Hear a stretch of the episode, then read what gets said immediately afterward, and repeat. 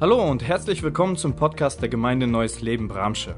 Wir freuen uns, dass du eingeschaltet hast und wünschen dir, dass dich die folgende Predigt in deinem persönlichen Leben weiterbringt. Ja, wir freuen uns, äh, so glauben wir tatsächlich auch, von Gott geleitet zu sein, diese Thematik jetzt über insgesamt dann drei Monate zu, äh, zu behandeln, mit euch zu thematisieren, weil wir glauben, es ist heute wichtiger denn je, dass die Gemeinde Jesu Christen und jeder, der Interesse an diesem Jesus hat, versteht, worum es geht, um wen es geht und was es mich tatsächlich am Ende des Tages auch kosten kann oder kosten wird oder kosten soll. Und letzte Woche hat Andreas uns ja mit hineingenommen, Dennis hat das schon ein bisschen angedeutet. Es geht darum, mit Jesus zu starten. Und es beginnt alles damit, dass dieser Ruf an dich ergeht, heute morgens in deinem Alltag, da wo du bist. Du hörst das Reden Gottes und das geschieht sehr, sehr oft durch das Wort Gottes, dass Gott dich ruft und sein Rufen wahrzunehmen, es zu hören, es aktiv zu hören, sich darauf einzulassen. Es ist nicht eine einmalige Sache, sondern es braucht jeden Tag ein neues sich danach ausstrecken und jeden Tag sich neu dem hinzugeben, um diesem Ruf zu folgen. Und dein Schritt des Ja's ist nicht das Ende der Fahnenstange, es ist der Start. Und ähm, dann lautet die Aufforderung von Jesus ganz klar, folge mir nach. Ich möchte Lukas Evangelium 9, Vers 23 uns hineinnehmen in die Thematik. Danach wandte sich Jesus an alle. Wer mein Jünger sein will, darf nicht mehr sich selbst in den Mittelpunkt stellen, sondern muss sein Kreuz täglich auf sich nehmen und mir nachfolgen. Das erste und wichtigste, was wir hier entdecken in unserem Bibeltext ist, wem gilt dieser Ruf. Und was wir feststellen ist, es gilt nicht einem exklusiven Klientel oder äh, superbegabten oder willigen oder besonders berufenen, auserwählten, einer Elite, sondern wir sehen hier im Text, Jesus wandte sich an alle, an alle. Der Ruf, ihm zu folgen, gilt allen. Und dann schauen wir uns mal seine Botschaft an, die Jesus uns mitgeteilt hat. Und wenn wir uns diese Werbebotschaft, lass uns sie mal so nennen, für das Christentum einmal betrachten, alle PR-Strategen würden sich die Hände über den Kopf schlagen, sagen, Jesus, stopp! Mach bloß nicht weiter! Du vergraulst dir deine Kunden. So kann man keine Werbung für eine Partei machen. Nein, aber Jesus hat das nicht nur einmal erwähnt, sondern wir werden gleich feststellen, siebenmal spricht Jesus zu diesem Thema, wer mir nachfolgen will und zeigt uns auf, was es bedeutet, ihm zu folgen. Nun, wir leben einer sehr, sehr spannenden Zeit, findet ihr auch? Also ich könnte mir bessere Zeiten vorstellen, so, aber ist okay, wir können das nicht beeinflussen, so ein Stück weit die Umstände um uns herum. Das Einzige, was du und ich beeinflussen können, ist, wie wir darauf reagieren. Und wir leben in einer Zeit, wo vieles in unserer Gesellschaft, sagen wir mal, in unserer westlichen Gesellschaft in Deutschland auf Selbstverwirklichung ausgelegt ist. Verwirkliche dich selbst. Individualisierung. Hey, du bist so was Besonderes und du bist so wertvoll und ähm, lass dir bloß nichts einreden und sowas. Und das Ich ist im Zentrum des Ganzen. Es muss mir gut gehen, es darf mich bloß nichts kosten. Und dann liest man das Neue Testament, bleiben wir einfach im Neuen Testament und sehen dieses sich durchziehende Thema Jüngerschaft, Jesus zu folgen, wird dich was kosten. Aber, kann man jetzt hier einwenden, ich dachte, bei Jesus ist alles all inclusive. Hey, was die Rettung angeht, stimmt das. Alleine durch Christus, alleine durch seine Gnade. Amen.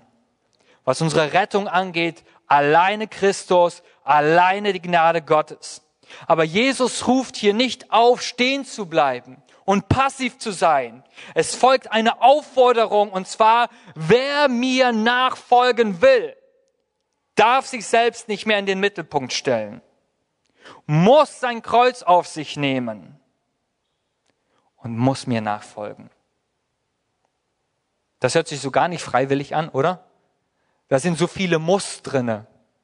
Und äh, wenn man so manchmal mit Christen spricht, äh, dann sagen sie, hey, ich muss gar nichts. Stimmt, ich muss gar nichts.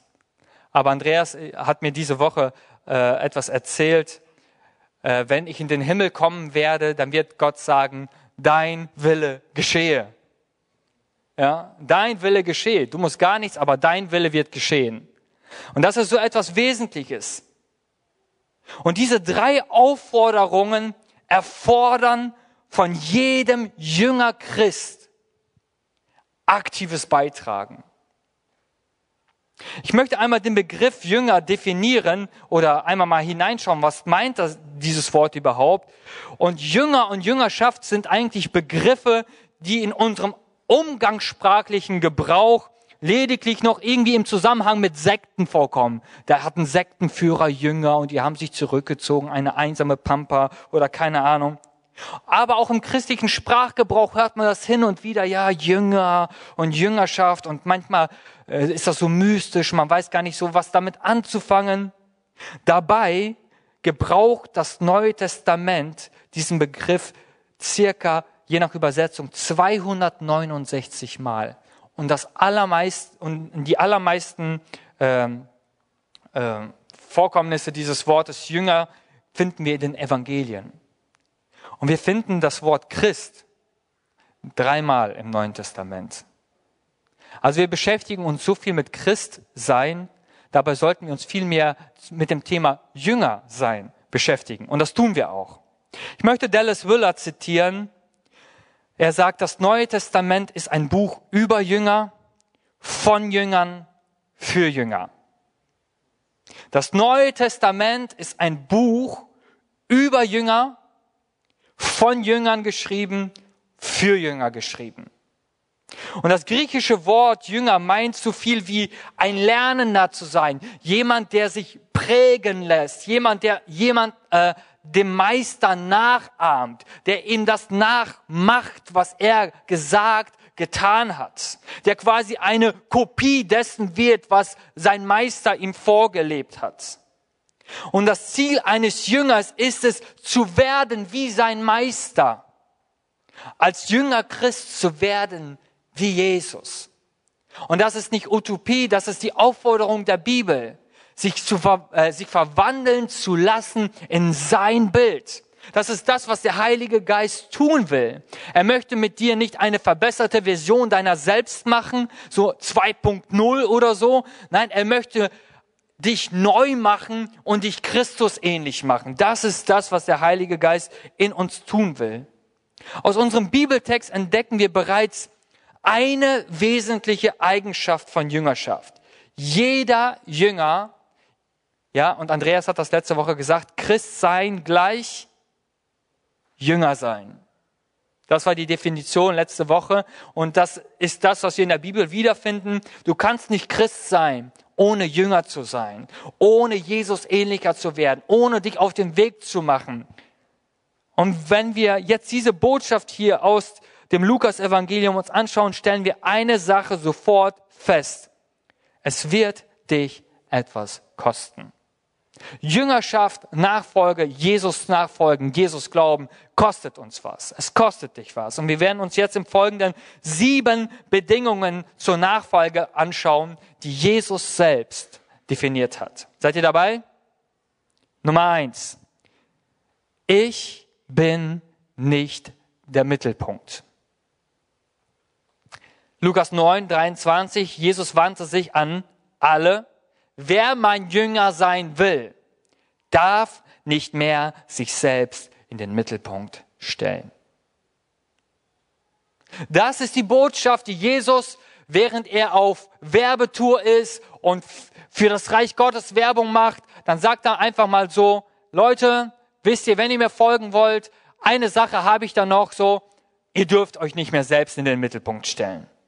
Und Jesus zeigt hier auf, dass seine Jünger Menschen, die ihm nachfolgen, erstmals in sich eine Grundhaltung brauchen. Ich bin nicht das Zentrum des Universums. Es dreht sich nicht in erster Linie um mich, um meine Befindlichkeit, um meine Bedürfnisse, obwohl uns die Bibel das zeigt, dass wir im Herzen Gottes sind, dass so sehr Gott diese Welt, dich und mich geliebt hat, dass er seinen Sohn gab. Also diese Info kriegen wir auch. Und das ist auch etwas, was wir glauben sollen. Aber in der Nachfolge geht es darum, dass ich verstehe, es geht nicht im Kern um mich. Das griechische Wort, was hier gebraucht wird, sich selbst nicht in den Mittelpunkt stellen. Die Lutherbibel oder die alten Schlachter Elberfelde übersetzen das noch ein bisschen anders, sich selbst verleugnen. Und das ist ein interessantes Wort. Es meint so viel wie sich zu weigern, das eigene Ich und die Erfüllung all meiner Bedürfnisse ins Zentrum meines Lebens zu stellen. Es ist wie damals, als der Mathematiker und Astronom Galileo Galilei, er hat herausgefunden durch Forschung, durch Beobachtung, dass die Erde nicht das Zentrum des Universums ist und die Sonne und die Planeten sich um die Erde drehen, sondern er hat herausgefunden, dass die Sonne das Zentrum ist und die Erde nur ein Planet ist, der sich um die Sonne dreht. Und das führte zu viel Kampf und Herausforderung in seinem Leben. Und auch für uns gilt dieser Ruf heute, lieber Mensch, der du durch den Geist Gottes gezogen wirst, zu Jesus gezogen wirst, der du heute sitzt, weil du irgendwie eingeladen wurdest, weil der Heilige Geist dich hier hingezogen hat. Lieber Mensch, bist du bereit, dich aus dem Zentrum deines Lebens zu bewegen und Jesus in den Mittelpunkt zu stellen? Bist du bereit, sein Wort und Vorbild zu bejahen und diesem Jesus zu folgen? Bist du bereit, alles, was seinem Wort und Vorbild widerspricht in deinem Leben, ein Nein zu erteilen, es zu verurteilen? Wer mir nachfolgen will, kann und darf sich nicht mehr selbst in den Mittelpunkt stellen. Das Zweite, was wir hier in diesem 23. Vers entdecken, es ist eine wohlüberlegte Wahl des Kreuzes. Jeder von uns trägt ein Kreuz.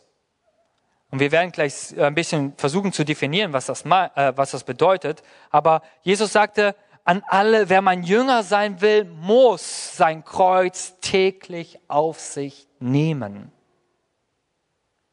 Wenn wir Jesus nun im Mittelpunkt unseres Lebens haben und ihn ins Zentrum unseres Lebens stellen, dann braucht es nicht ab und an zu Weihnachten oder Ostern eine, äh, ein Update oder eine Bestätigung, sondern Jesus sagt, das muss täglich geschehen. Es braucht eine tägliche Entscheidung morgens, wenn du aufstehst, ich will Jesus folgen. Ich weiß nicht, wie du das machst, ob du das machst. Aber ich möchte dich so gerne einladen, dass du in deinem Leben als Christ jeden Tag, wenn du morgens aufstehst, in dir eine Entscheidung triffst, die du aussprichst und sagst, Jesus, dieser Tag soll ein Tag sein, wo ich dir folge, wo ich dir nachfolge, wo du das Zentrum sein sollst.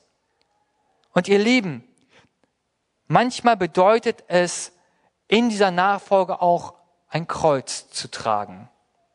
Und mit das Kreuztragen äh, meint das hier nicht eine gewisse Kleiderordnung zu haben oder ein weltfremdes, asketisches Leben zu führen, abseits der Zivilisation, irgendwo im Kloster. Das meint nicht Kreuztragen. Das Kreuz stand damals für das Instrument des Todes. Wenn jemand mit einem Kreuz die Straßen lang ging war es klar, dieser Mann hat mit dem Leben abgeschlossen. Da gibt es keine Hoffnung mehr. Er weiß, wo es hingeht, er weiß, wo sein Ende ist, er hat mit seinem Leben abgeschlossen. Und genau das meint dieses Wort, der muss sein Kreuz auf sich nehmen. Er hat mit seinem Leben abgeschlossen. Ihn hält hier nichts mehr. Er ist unterwegs nach Hause, er ist unterwegs zu Jesus, er ist mit diesem Jesus unterwegs und es kann sein, dass dieses Unterwegssein bedeutet, Unannehmlichkeiten auf sich zu nehmen. Es kann sein, dass du ausgelacht wirst, verspottet wirst, als dumm und zurückgebildet und keine Ahnung abgestempelt wirst. Es kann sein, dass dir Unverständnis entgegenkommt. Es kann sein, dass du Misshandlung erlebst. Es kann sein, dass du Verfolgung erlebst und es kann sein, dass dir dein Leben genommen wird. Und das Kreuz auf sich zu nehmen, meint genau das. Es ist kein netter Anhänger an einer Kette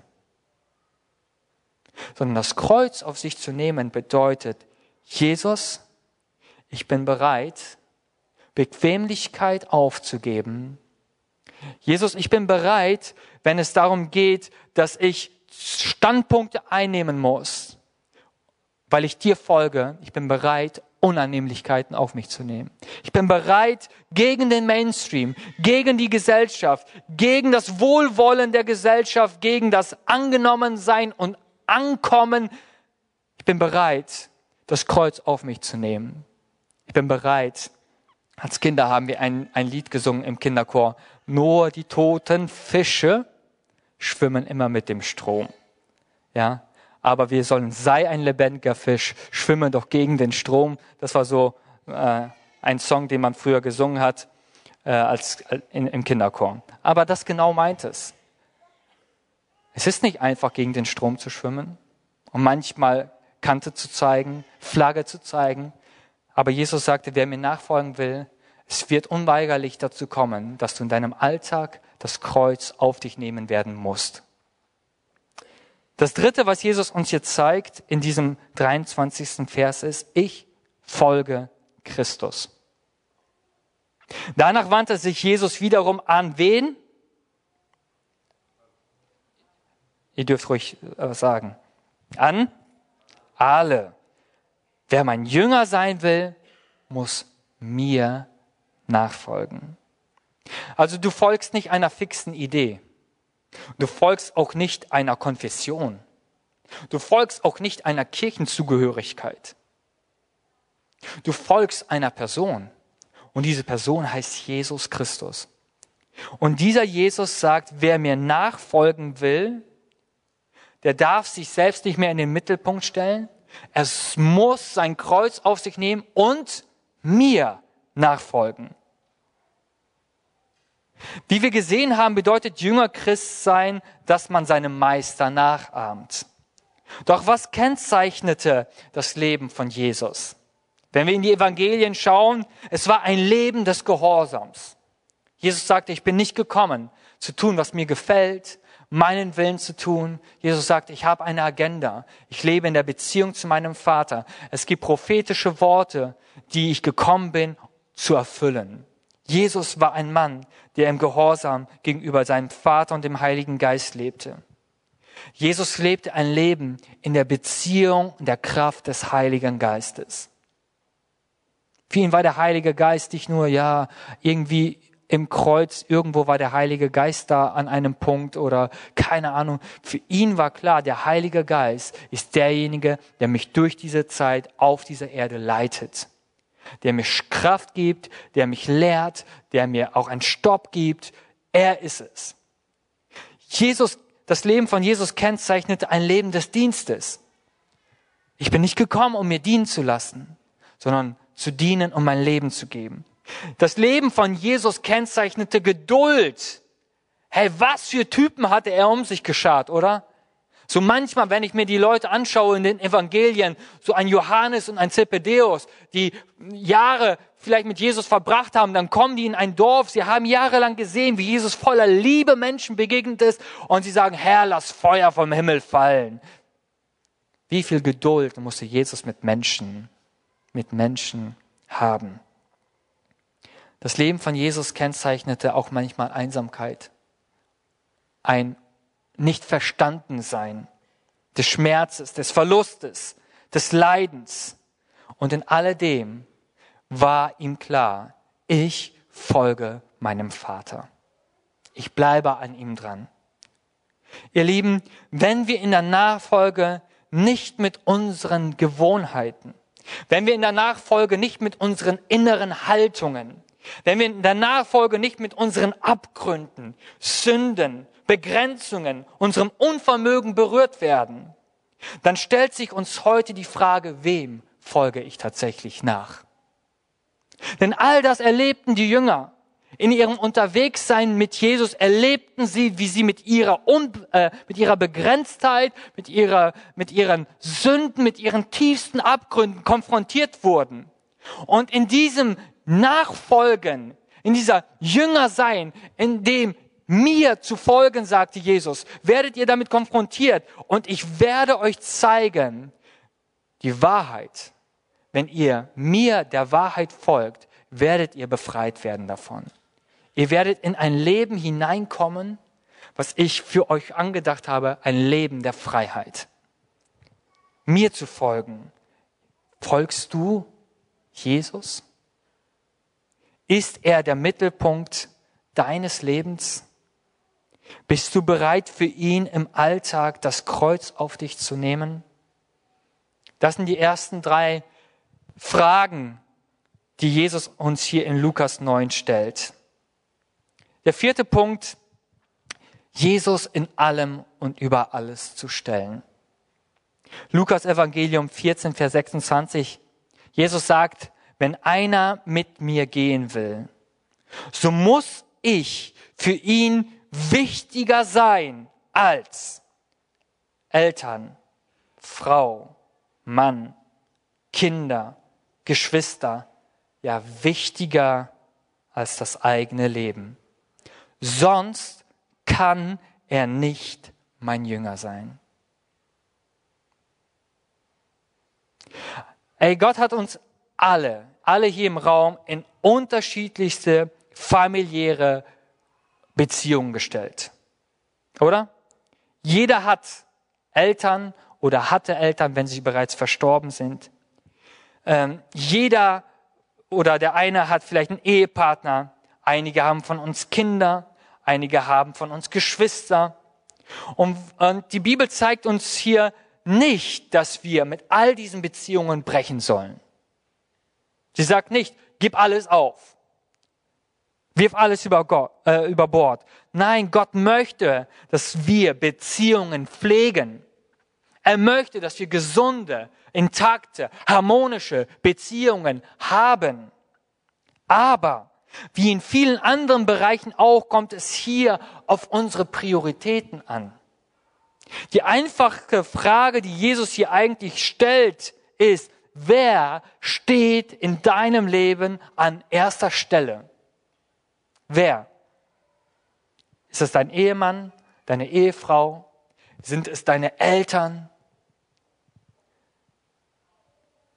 Ähm, es gibt manchmal so, dass man bezüglich gewissen Sachen ähm, weiß, dass eigentlich die Bibel etwas dazu zu sagen hat, aber man fragt dann doch lieber vielleicht mal den Partner oder die Eltern oder keine Ahnung.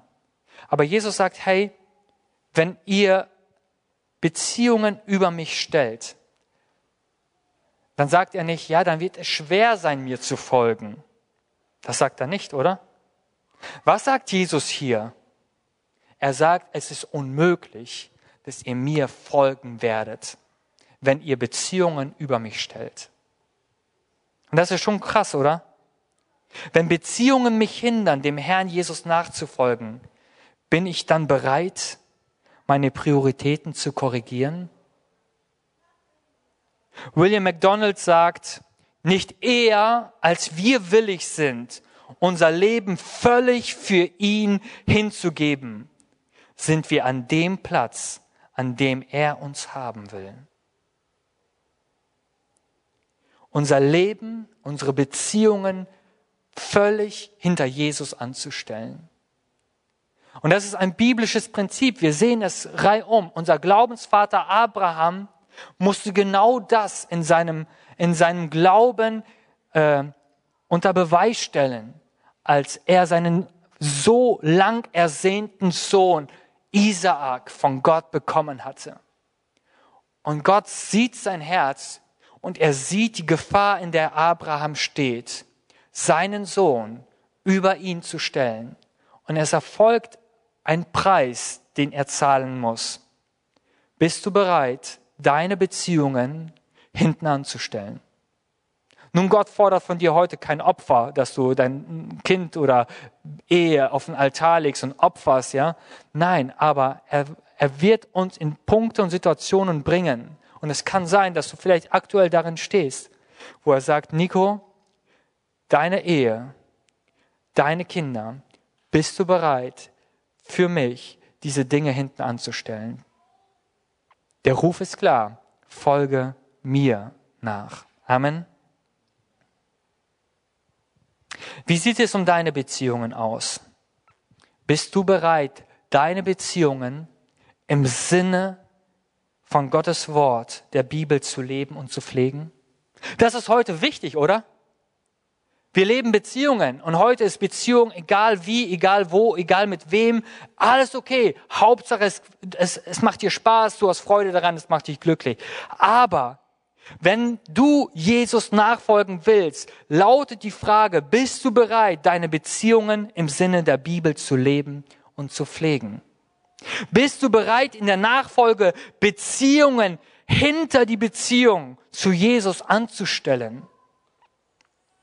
Bist du bereit, Beziehungen in die Ordnung Gottes zu bringen?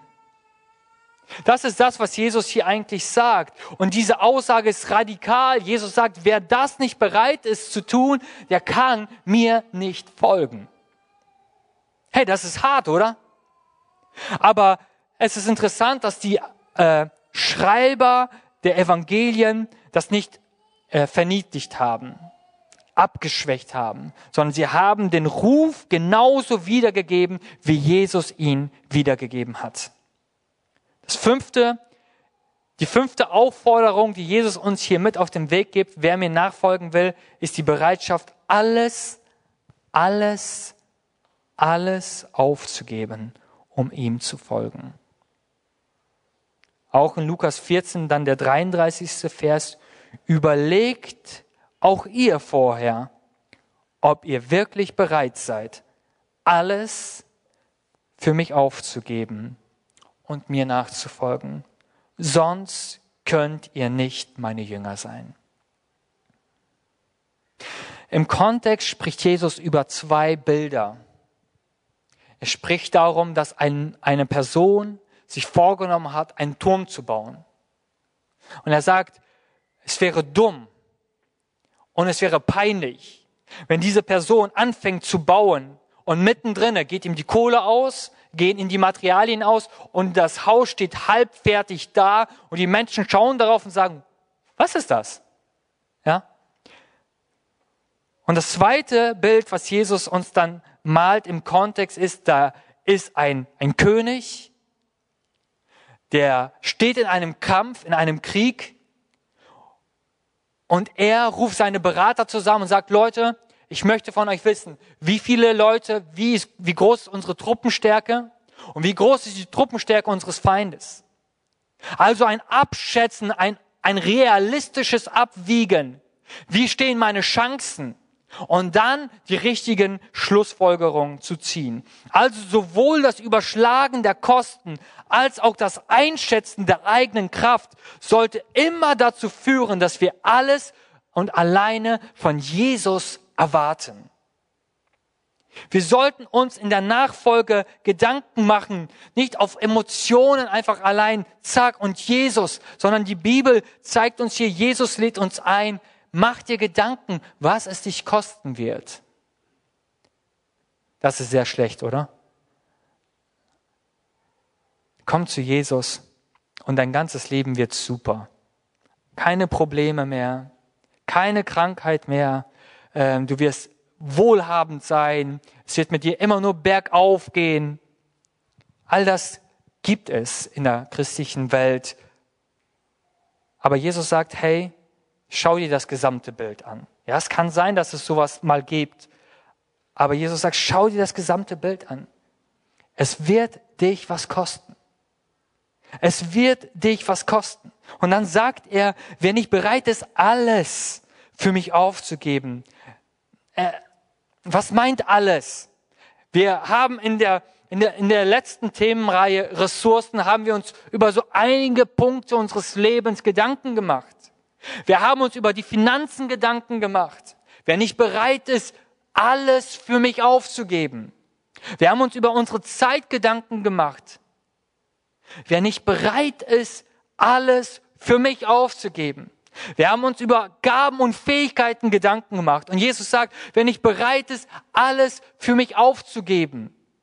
Für mich aufzugeben meint, vor mir niederzulegen, mir in den Dienst zu stellen. Wer das nicht bereit ist, und dann kommt wieder, kann nicht mein Jünger sein.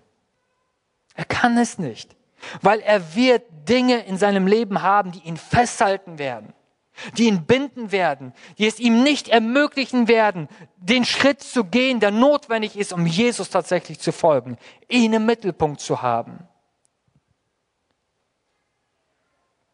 Die Bereitschaft zum Verzicht auf materielle Werte und Güter, die nicht lebensnotwendig sind. Die Bereitschaft, unsere Ressourcen in seinen Dienst zu stellen. Es bedeutet, dass die Liebe zu Jesus dazu führt, dass wir eine Sache, sein Reich, die Verbreitung des Evangeliums über alles in unserem Leben stellen. William MacDonald sagt dazu Folgendes. Ein Jünger kann nicht mit gutem Gewissen Güter anhäufen, während Seelen verloren gehen, weil niemand ihnen das Evangelium bringt. Ein Jünger will sein Leben nicht damit vergeuden, dass er Reichtümer anhäuft, die in die Hände des Teufels fallen, wenn Christus für seine Heiligen wiederkommt.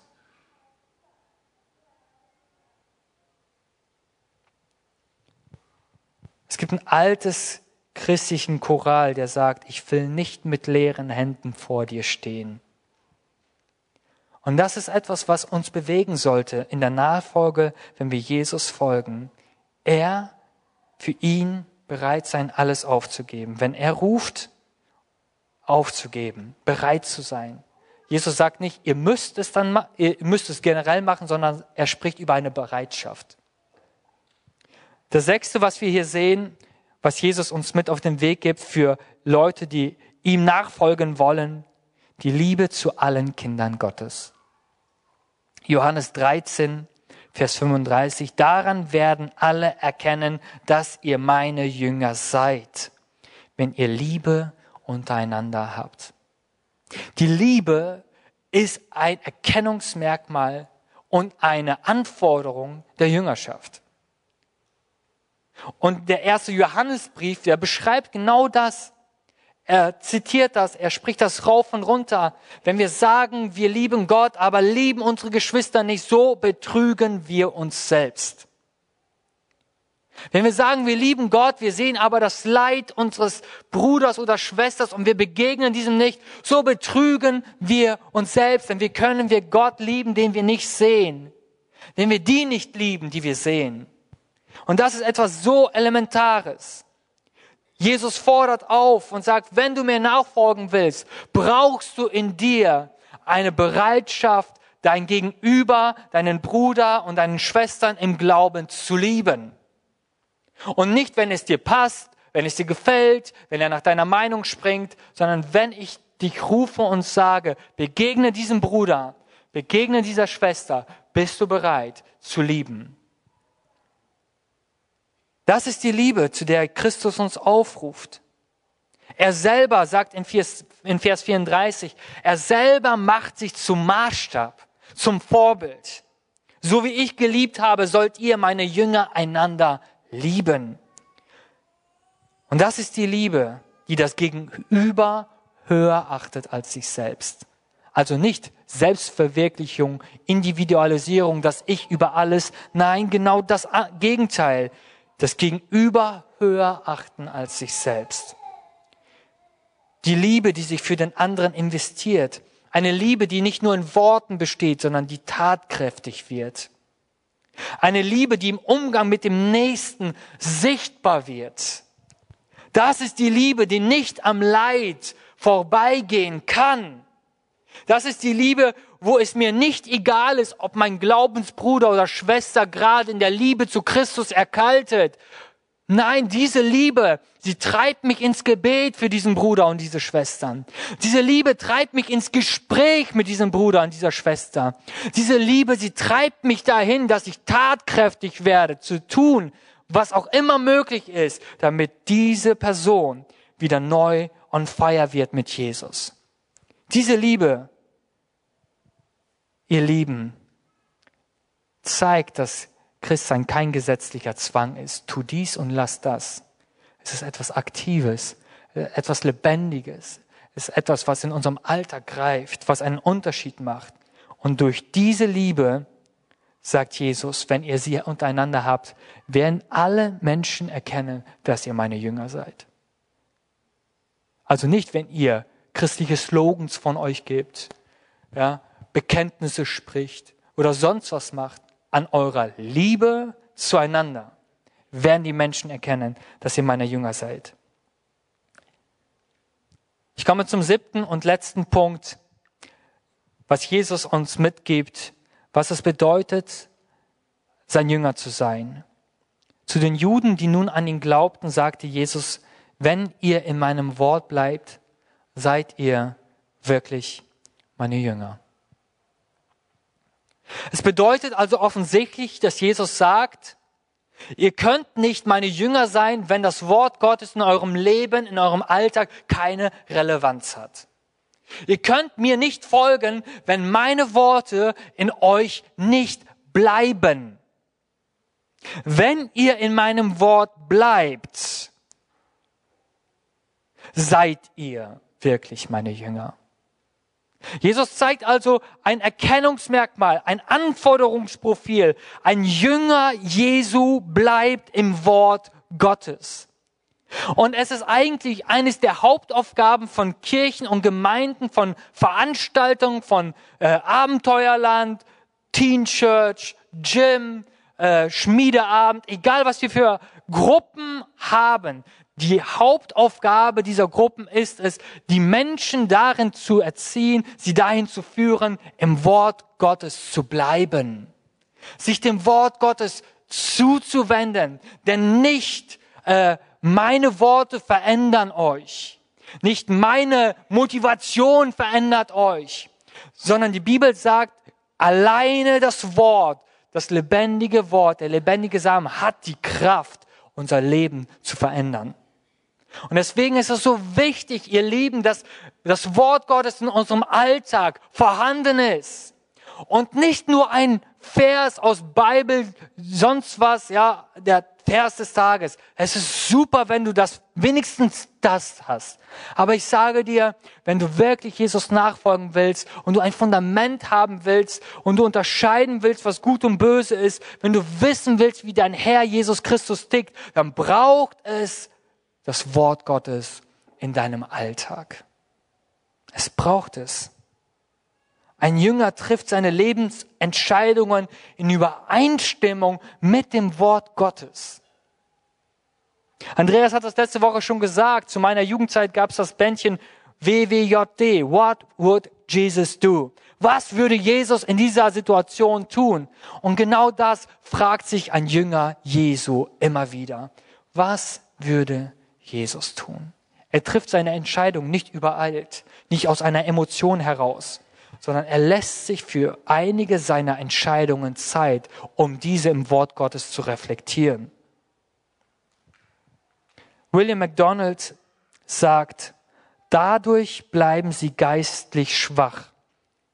Also Menschen, die einfach nur sonntags in den Gottesdienst kommen und das Wort Gottes keinerlei Relevanz in ihrem Alltag hat, Dadurch bleiben sie geistig schwach und erleben nicht die Fülle der Versorgung, der Gnade und Siegeskraft, die Gott im Wort für sie bereithält. Ihr Lieben, ich möchte dich so sehr ermutigen, dich ins Wort Gottes zu begeben. Ich möchte dich so sehr ermutigen, die Bibel zu lesen, zu hören, egal wie. Aber ich möchte dich so sehr im Namen Gottes ermutigen, dass das Wort Gottes in deinem Alltag Raum hat. Viel Raum hat. Das ist das, was dich verändert, was dir Kraft gibt. Dabei bedeutet Jüngerschaft auf gar keinen Fall, jetzt wenn man das so sieht, ich muss perfekt sein. Wer soll diesem Anspruch genügen, oder? So ging es mir. Als ich äh, diese Predigt vorbereitet habe, musste ich zwei, dreimal aufhören. Ich musste um die Kirche gehen. Ich musste äh, äh, zum Kanal spazieren gehen zu Hause. Einfach weil ich festgestellt habe, Jesus, das sind Punkte, die ich nicht jeden Tag lebe. Das sind Punkte, wo ich immer wieder versage. Aber ihr Lieben, es geht Jesus nicht um die Perfektion. Und es wäre ein Trugschluss zu sagen, wenn wir das alles genauso machen würden, wären wir perfekt und sündfrei. Nein, das geht nicht. Und was wir feststellen ist, Jünger müssen nicht fehlerlos sein. Das ist so ermutigend.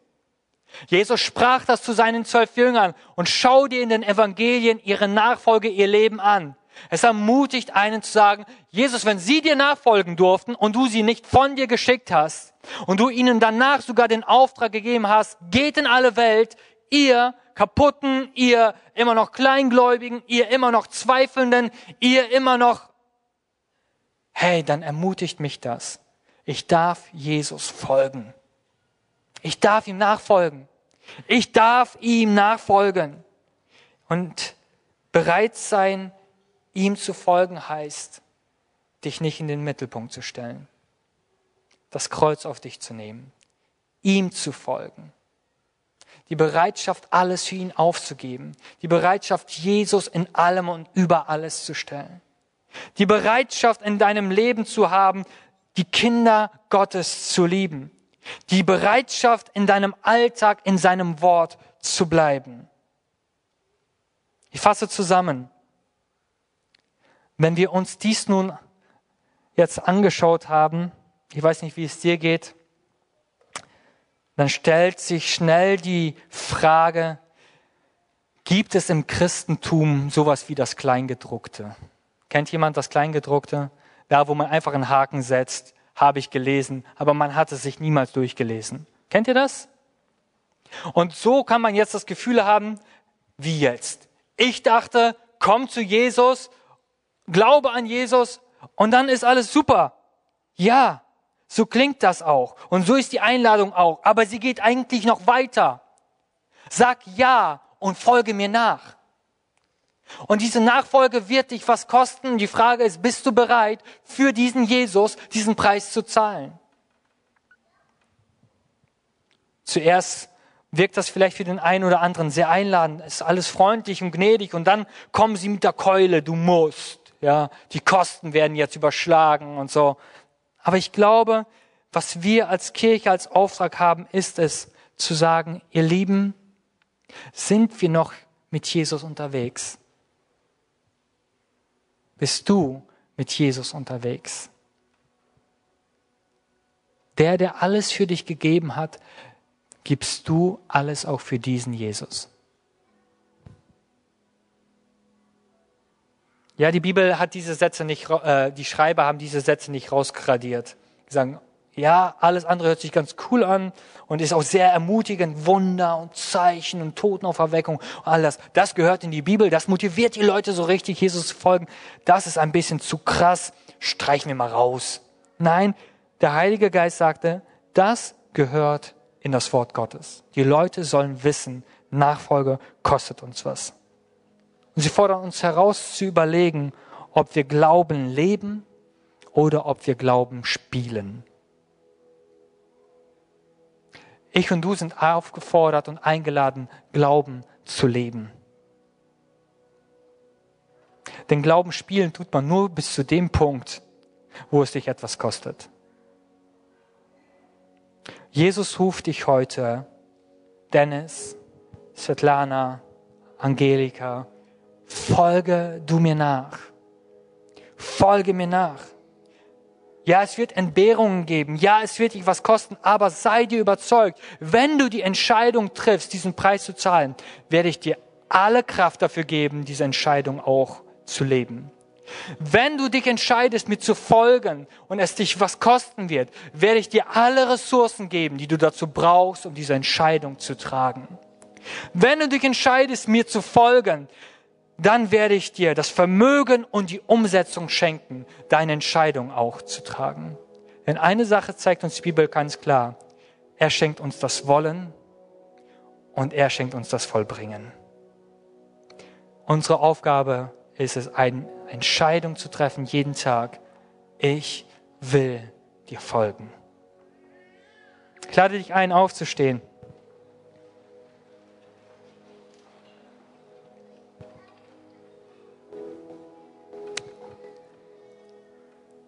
Und ich möchte dir heute morgens hier genau diese Frage stellen, die Jesus immer wieder den Menschen gestellt hat, die ihm gefolgt sind. Willst du mir nachfolgen?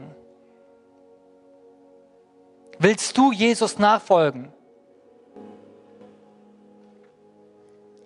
Und ich möchte dich fragen, wenn du heute hier deinen Ruf, äh, deine Entscheidung neu festmachen willst, Jesus zu folgen, dann sage es Jesus jetzt im Gebet. Wenn du heute da bist und du hast diesen Ruf das erste Mal gehört und du sagst, eigentlich ist das so krass, aber ich spüre in mir, dass Jesus mich ruft, ihm zu folgen und ihm zu vertrauen, dann möchte ich auch dich einladen, dich diesem Jesus heute morgens zuzuwenden. Wir hoffen, die Predigt hat dich angesprochen. Solltest du noch Fragen haben, dann freuen wir uns, von dir zu hören. Send uns gerne eine E-Mail an info@gnl-bramsche.de. Gott segne dich.